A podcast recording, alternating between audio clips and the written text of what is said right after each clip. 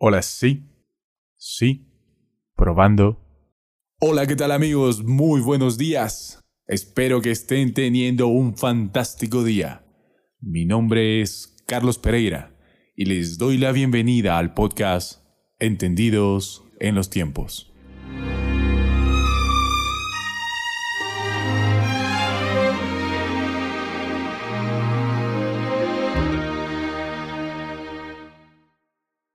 El día de hoy comenzamos el capítulo 4 del libro de Juan.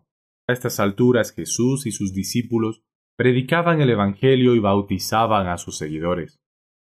Como resultado de este trabajo, el ministerio de Jesús comenzó a crecer y a tener un gran impacto social, ya que cada vez más personas creían en él. Esta situación puso inquietos a los fariseos, por lo que Jesús decidió irse de Judea, porque si los fariseos se alteraban demasiado, podrían causar problemas antes de tiempo. Y Jesús no quería eso, así que decide irse a Galilea. De Judea a Galilea eran aproximadamente 140 kilómetros hacia el norte.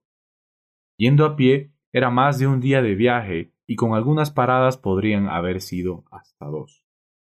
En el camino hacia Galilea tuvieron que pasar por Samaria y ello representaba un problema puesto que los descendientes de Judá y los samaritanos no se llevaban bien. Los judíos pensaban que los samaritanos eran una raza impura. Los consideraban una mezcla entre judíos y paganos.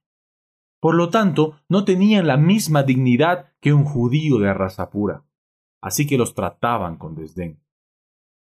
Por su parte, los samaritanos, a pesar de que también creían en el mismo Dios, ellos decían que los judíos no sabían adorar a Dios porque su templo no cumplía con los requisitos para una adecuada adoración a Dios. Entonces, estas diferencias causaban tensión entre aquellos pueblos. Cuando Jesús dijo a sus discípulos que irían a Galilea, ellos asumieron que iban a pasar por Samaria, y por las diferencias que ya hemos mencionado, quizás entraron en un conflicto. Justo tenemos que ir por ahí. Ni modo. Vamos a tener que encontrarnos con esos samaritanos.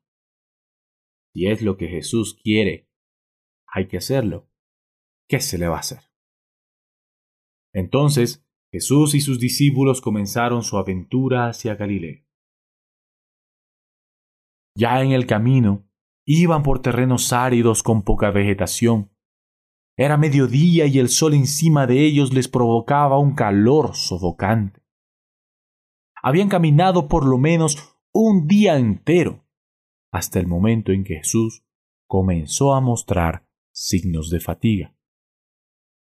¿Cómo se sienten ustedes después de haber caminado mucho bajo el sol en todo su esplendor? Seguramente el cansancio, el hambre y la sed se harán sentir por lo que querrían descansar. Una paradita, por favor. Un descansito, chicos. Busquemos un lugar con sombrita para descansar. Jesús estaba en una situación similar, por lo que decidieron hacer un pequeño desvío a una población llamada Sicar, que pertenecía a la ciudad de Samaria. Fueron a aquella ciudad porque tenía una característica especial. A un kilómetro, alejado de la ciudad, había un pozo llamado el Pozo de Jacob. Este sería un lugar con sombra y agua donde Jesús y sus discípulos podrían descansar. Por consiguiente, caminaron hasta el pozo y los discípulos al ver a Jesús cansado le dijeron, Jesús, siéntate al borde del pozo, descansa, nosotros iremos a buscar comida y agua.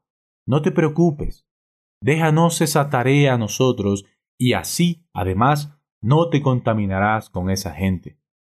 Iremos nosotros. Quédate tú. Entonces Jesús se sentó. Los discípulos se fueron y él se quedó solo en el pozo. Pasado un momento, Jesús ve a la distancia que alguien se acerca. Poco a poco se va formando una silueta de mujer hasta que claramente se puede distinguir que es una samaritana y que lleva consigo un recipiente vacío. ¿Qué sabemos de esta mujer samaritana? La Biblia cuenta que es una mujer que se había casado cinco veces y que en ese momento estaba viviendo con un hombre que no era su esposo. Podemos deducir que era una mujer muy hermosa ya que se había casado tantas veces. En cinco oportunidades ha sido elegida por diferentes hombres. Seguramente que era muy hermosa. Pero no tenía una buena reputación entre los suyos. Si bien los samaritanos sabían que eran despreciados por los judíos por su supuesta poca pureza de raza, ellos, en lo moral, trataban de sobresalir. Pero esta mujer que había fracasado tantas veces en el matrimonio y que ahora además estaba en concubinato, representaba una deshonra para los samaritanos, una deshonra para su pueblo. Entonces, asumimos que probablemente era una mujer con heridas emocionales causadas por el abandono de aquellos que una vez prometieron amarla.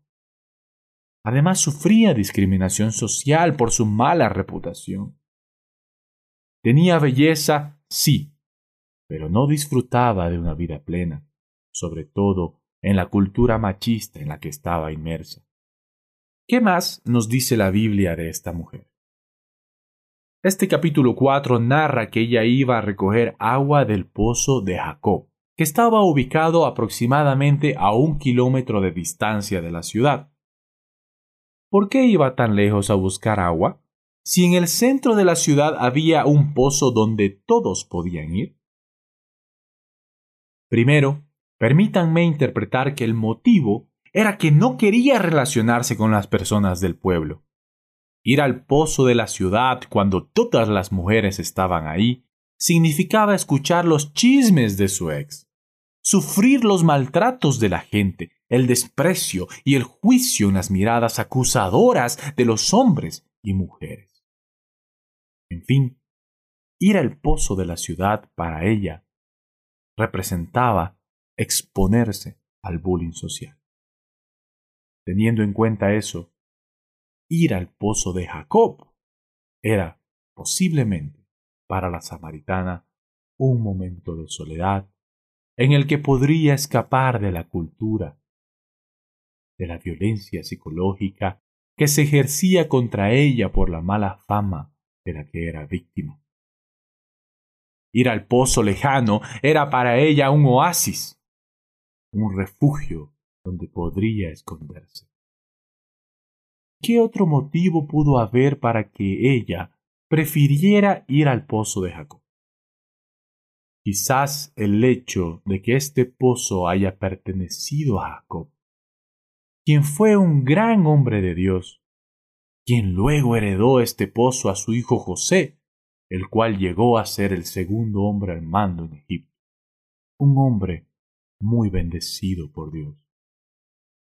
Es posible que la samaritana, cuando se dirigía al pozo de Jacob, miraba al cielo y pensaba, Oh grandes hombres de Dios, tengan misericordia de mí, intercedan a Dios por mí. Quizás ella pensaba, si me acerco a este pozo puedo recibir algo de su unción. Quizás si tomo de esta agua seré bendecida ya que no soy digno. Quizás estos santos puedan redimirme. Entonces, es posible que la samaritana cumplía esta penitencia cada día, alejándose de la sociedad para encontrar un refugio y a la vez depositar sus esperanzas y anhelos en este pozo. Sin embargo, un día como cualquier otro, ella se prepara para ir al pozo de Jacob toma su recipiente y comienza su caminata. Al llegar al lugar se encuentra con una sorpresa. Un hombre está sentado allí. Y además es un judío. Y éste, encima, le pide agua. ¡Qué forma de estropear este momento tan esperado! diría ella. Una vez al día vengo a este pozo para refugiarme. Vengo aquí para depositar mis oraciones y justo me topo con un hombre que encima es judío. ¡Qué lío! ¡Qué día! Es necesario entender que la relación entre hombres y mujeres en esta época estaba dividida jerárquicamente. Los hombres eran considerados superiores que las mujeres. Ellos no hablaban con ellas fácilmente y mucho menos se mostraban necesitados. En esta situación, encima de que ella era considerada inferior, además era una samaritana y para colmo tenía mala reputación. Así que, con quien menos hubiera querido encontrarse esta mujer, era con un hombre judío. Aparentemente todo iba mal para esta mujer, pero Jesús tenía un plan. Es más, parece que incluso él la estaba esperando. Cuando ella llegó a estar cerca de Jesús, él le pidió agua, lo cual rompió con todas las barreras culturales que ya hemos mencionado. Los prejuicios que había en esa cosmovisión son destruidos inmediatamente por las palabras de Jesús al entablar una conversación con ella, cuando Él, siendo Dios mismo, se muestra necesitado. Mujer, dame agua, le dice en el verso 7. Ella, al escucharlo, deja clara la percepción que tiene de sí misma y responde en el verso 9, Pero yo soy samaritana. Tú no deberías hablar conmigo.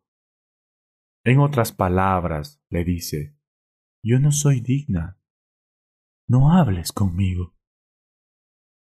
Jesús responde, No sabes lo que Dios tiene para ti. No sabes quién quiere conversar contigo. Si supieras quién soy, tú me pedirías agua. La mujer samaritana se quedó mirándolo por un momento mientras pensaba ¿Qué me está queriendo decir este hombre? ¿Por qué yo tendría que pedirte a ti? ¿Acaso tú eres más importante que este pozo y a quienes representa?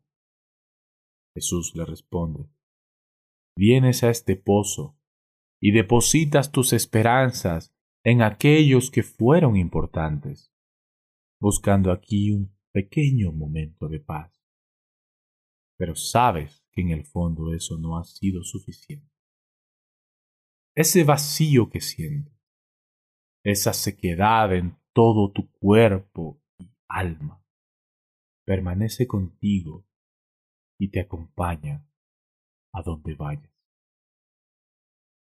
Jesús sabe que esta mujer no es feliz, que a pesar de haber estado casada cinco veces, no ha encontrado el amor. ¿Qué podría ser lo que buscaba la samaritana al casarse tantas veces? ¿Acaso cuando una persona está buscando una pareja, no estará buscando algo en específico? Quizás ella, por la cultura en la que vivía, buscaba un hombre que hable por ella, que le dé voz, que la proteja frente a una sociedad que la reprime, que la acompañe, que la guíe, pero sobre todo un hombre que la ame. Porque eso es lo que todo ser humano busca, sea hombre o mujer, en el fondo de nuestro corazón buscamos sabernos amados. Posiblemente ese es el motivo por el que la samaritana se había casado una y otra vez. No funcionó con uno, lo voy a intentar con otro, y lo voy a intentar otra vez, y otra vez, y de nuevo, y aunque ahora esté viviendo con un hombre que no quiere casarse conmigo, al menos un poquito de amor recibo. Jesús conoce esta necesidad. Por eso le dice, si tú supieras quién soy, me pedirías, porque yo soy el que puedo darte el agua de vida.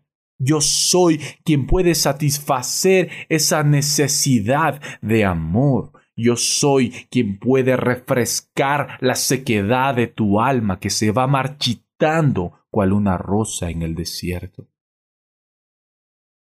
Ella, al escuchar esas promesas, no titubea e inmediatamente responde Quiero. Cuando escucha que existe la pequeña posibilidad de que ella pueda recibir algo de amor, dice Quiero. Dame aquello que anhelo tanto. Jesús responde Ok, ve y tráeme aquello que pensabas que te iba a llenar.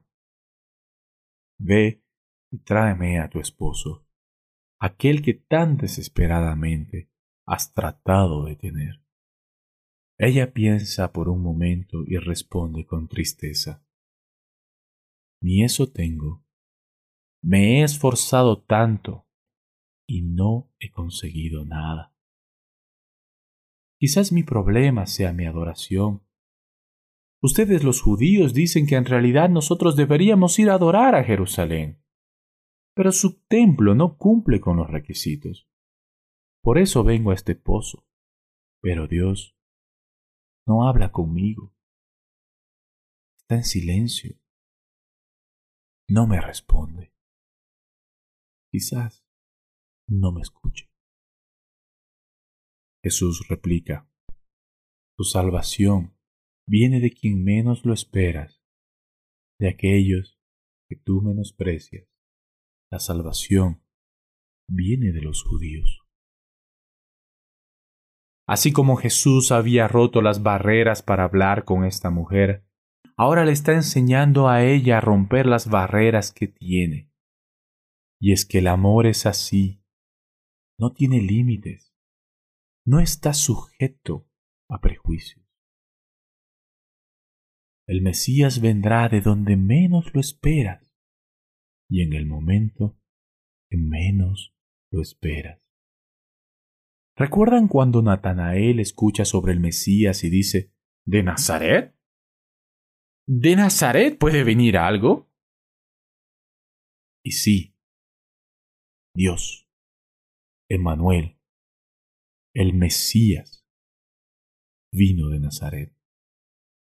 Jesús continúa enseñando a la samaritana y a nosotros. No se trata de la adoración en el templo de los judíos, ni de la adoración en el pozo de Jacob, o en un lugar específico, o en el culto, o en la iglesia, o en el edificio. No se trata de la apariencia o de lo físico. De lo que se trata es del corazón, porque la adoración no es apariencia, no es lugar. La adoración debe ser en espíritu espíritu y en verdad. La adoración, dice Jesús, es algo muy íntimo. Es algo espiritual que no se ve, pero que es verdadero.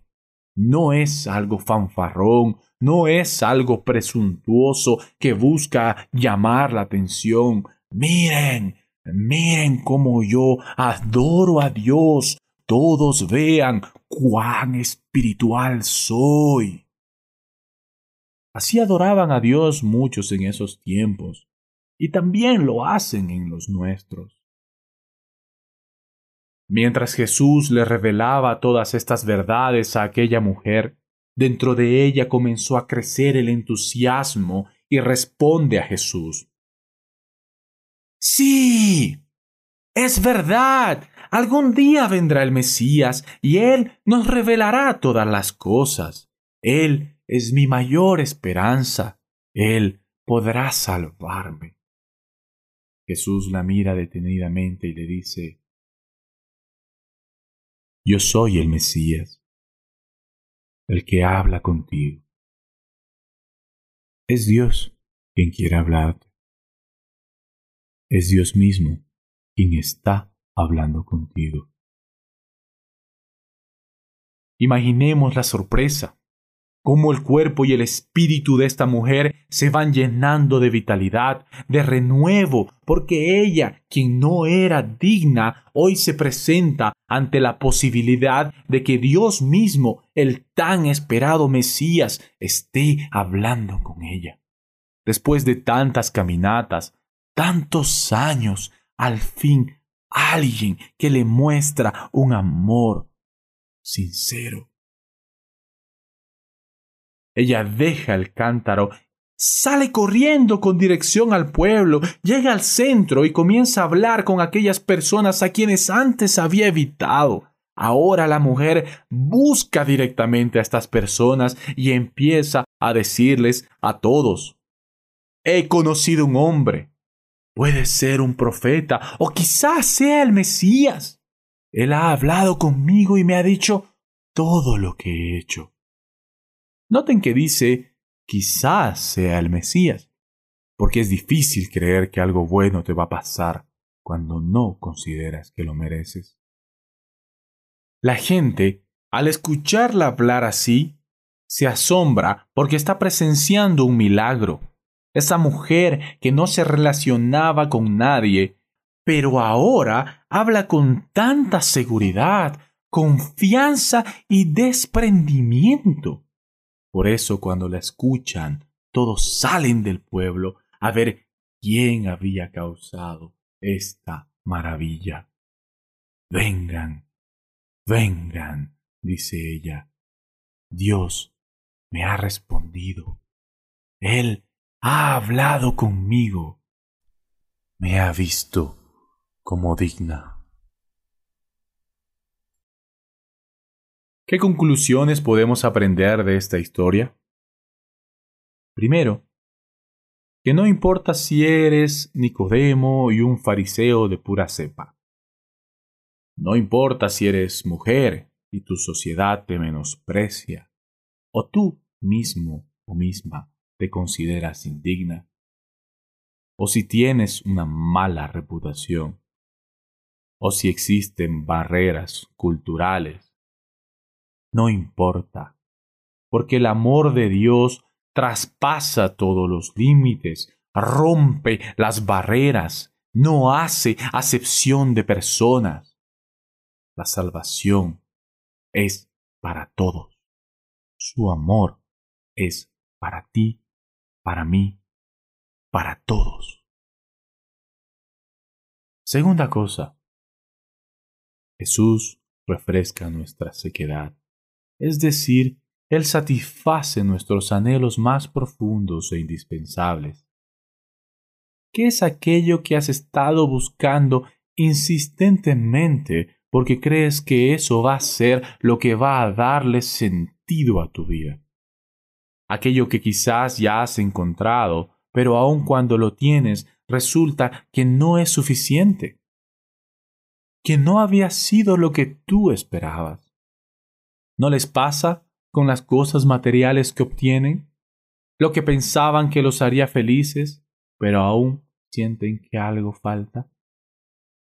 Ah, cuando tenga ese auto, o esa casa, o ese trabajo, o esa familia, y no es suficiente. O como la samaritana, cuando tenga mi esposo. Alguien que me dé amor, pero resulta que no es suficiente. Por lo tanto, que quede claro, solo Dios es el que puede llenar ese vacío. Solo Dios es quien puede darte esa agua que da vitalidad a tu espíritu para que tengas una vida plena y completa porque Él te conoce profunda y totalmente. Él sabe cuál es tu mayor necesidad y anhelo. Por lo tanto, si humildemente reconoces que te hace falta esa agua, ese amor de Dios. Yo soy el Mesías, dice Jesús. Yo soy quien quiere hablar contigo. Y finalmente Dios nos enseña a adorar. La adoración no se trata de un lugar, Y no se trata de una hermosa oración que todos escuchen y admiren. Ni se trata de santos ni estatuas. La verdadera adoración debe ser en el corazón, en espíritu y en verdad. La primera vez que Jesús se revela como el Mesías, lo hace frente a esta mujer y con eso destruye todos nuestros estereotipos culturales. Y es que Él no se fija en lo exterior o en los sistemas humanos que hemos construido. Él ve el corazón. Por eso la palabra dice, si me buscares de todo corazón, me hallaréis. ¿Estás aquí buscando a Dios de todo corazón? Con estas enseñanzas concluimos este estudio. Gracias por su atención. Espero que Dios nos haya hablado y que nos lleve a reflexionar en aquello que Él quiere enseñarnos. Y que respecto a aquellos vacíos que no han podido llenar todavía, sepan que Dios puede llenarlos. Gracias. Hasta pronto.